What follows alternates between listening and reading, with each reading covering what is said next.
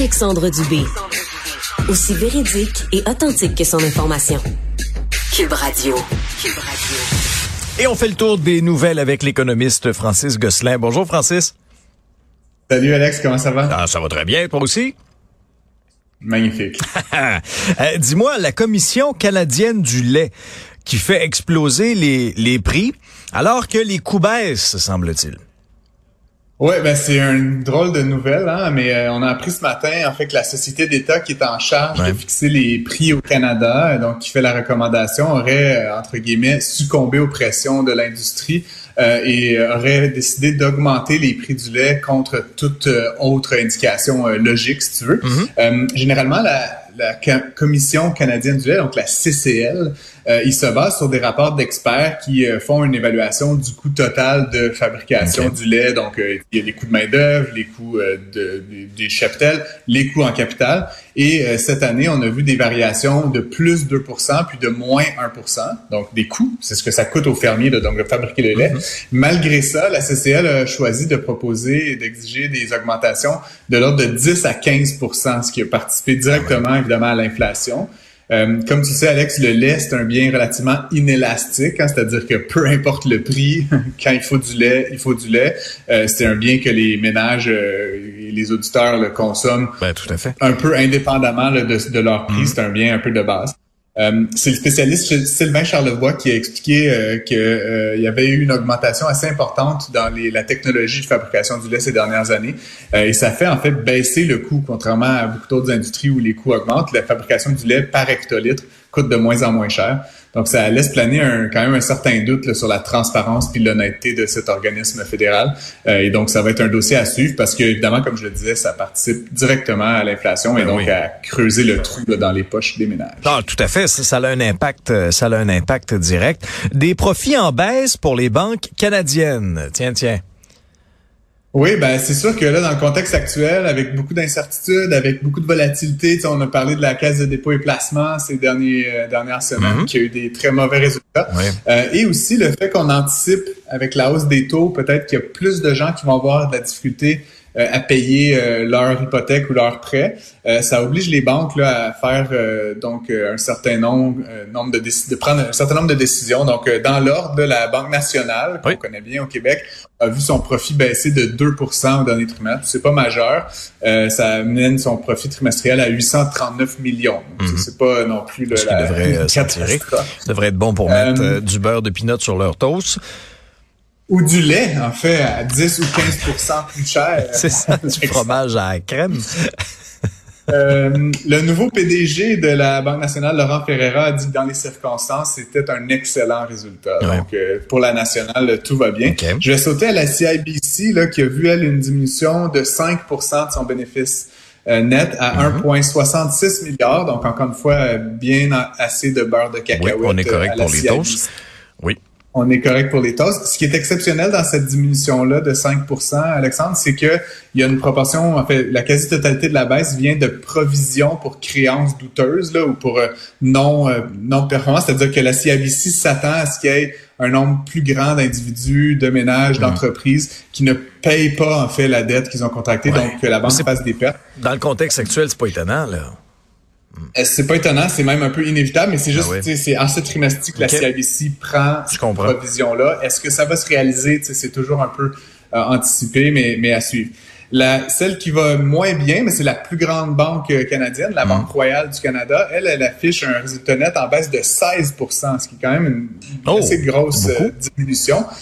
Ils passent, eux, de 4,3 à 3,6 milliards pour le trimestre. Donc là, tu plus ça va, plus il y a de beurre de cacahuète, mais ça reste que la diminution euh, est quand même importante ben pour la RBC. Euh, le PDG de la, de la, RBC a évoqué beaucoup de raisons à ça. L'environnement macroéconomique qui inclut l'inflation, la chaîne d'approvisionnement, euh, les tensions géopolitiques, euh, puis évidemment tout ce qui est le marché du travail là, qui pèse sur la RBC. Donc ça a fait baisser de plusieurs centaines de millions le bénéfice de la RBC au dernier trimestre c'est sûr que bon, ça sonne des gros chiffres et tout ça, mais ça reste que ça a eu une conséquence sur la valeur boursière de ces titres-là qui ont perdu là, en moyenne 5% dans les derniers jours, les, différentes banques canadiennes. Pendant la pandémie, les banques, on se rappelle, ont été des valeurs un peu refuge, en fait, les valeurs boursières avaient énormément monté. Euh, ça va un petit peu moins bien pour elles ces derniers jours, euh, Alexandre. Oui, visiblement. Puis en terminant, le président Biden qui dévoile un plan ambitieux de réduction de la dette étudiante. Oui, ben tu sais, je trouve que c'est un sujet qui pourrait éventuellement euh, faire objet de conversation pendant la prochaine campagne électorale québécoise. qui, sait? Euh, mais euh, puisqu'on va certainement en parler dans les prochaines semaines, je me suis dit pourquoi pas regarder au sud de la frontière ce qui se fait. Ça fait plusieurs mois que le président Biden consulte, réfléchit, s'entoure d'experts autour de la dette étudiante. Euh, aux États-Unis, c'est pas la même game qu'ici. Hein. Moi, j'ai fini mes études, Alexandre, avec quelques milliers de dollars de dette. Aux États-Unis, il y a 45 millions d'individus, c'est à peu près un sixième de la population, qui détiennent 1,6 trillion de dollars de dette d'études. Euh, les frais de scolarité, les frais de scolarité sont beaucoup plus chers là-bas qu'ici. Il faut le mentionner. Ceux et celles qui trouvent que ça coûte une fortune étudier ici, là, j'ai des petites nouvelles pour vous. Euh, renseignez-vous. Là peut-être dix fois plus cher. Là, ben Puis encore une fois, ce ne sont pas les grandes universités là, à, ce, prix-là. Euh, donc, si tu fais la division rapidement dans ta tête, 1,6 trillion par 45 millions, Alexandre. Oui. La dette. Je retiens. la dette moyenne. Oui. Oui.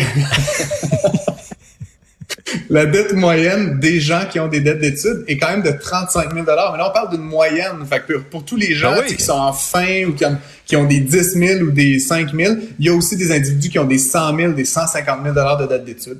Donc, pour en arriver à la proposition du plan Biden, la mm-hmm. proposition est la suivante pour les gens qui gagnent moins de 125 000 dollars par année, ce qui est quand même une certaine euh, richesse, là, il va y avoir un oubli d'une partie de la dette ah, correspondant à 10 000 dollars. Donc, ça va baisser le solde de leur dette d'un coup. Le tiers, pour les ménages, euh, en moyenne, mais tu sais, je vais expliquer un peu là. Mais ça va, il va falloir appliquer, il va falloir se qualifier. Donc, tu sais, c'est pas automatique. Il y a quand même un, petit processus.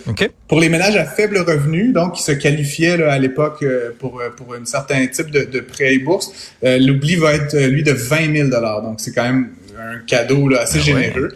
On estime que dans l'ensemble, le programme va coûter, et là, c'est ce qui frappe un peu l'imaginaire, entre 300 et 500 milliards de dollars euh, au Trésor euh, américain.